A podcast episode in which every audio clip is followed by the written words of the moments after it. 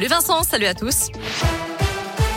À la une, cette nouvelle affaire de pédophilie dans l'église. Plusieurs personnes ont contacté les diocèses de Lyon, Grenoble, Vienne et Saint-Étienne pour signaler qu'elles ou leurs proches avaient été victimes d'agressions sexuelles de la part du père Louis Ribes. Cet artiste peintre décédé en 1994. Il était originaire de Gramont, dans les monts du Lyonnais, où se rendra demain soir l'évêque de Saint-Étienne pour une réunion publique d'information ou d'échange. Notez que les œuvres du père Ribes, qui appartiennent au diocèse de Lyon, Grenoble, Vienne et Saint-Étienne, seront progressivement retirées.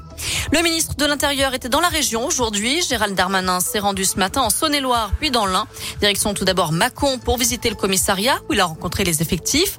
Le ministre est ensuite allé à Saint-Laurent-sur-Saône pour discuter de l'extension de la gendarmerie.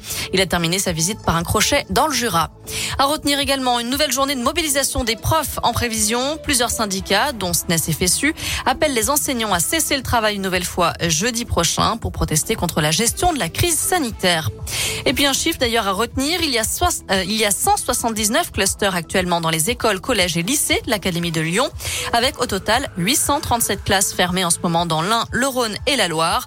Vendredi, il manquait 11% des enseignants dans le premier degré, 12,5% dans le second degré. Le rectorat reconnaît des difficultés de remplacement et évoque l'arrivée de contractuels.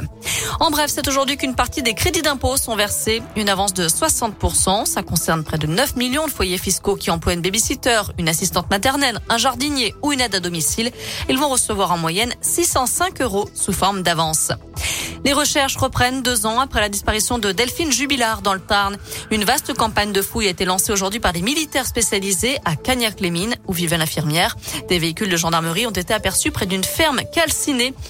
Je rappelle que Cédric Jubilard, le mari de la jeune femme et principal suspect dans cette affaire, est en détention provisoire depuis juin dernier.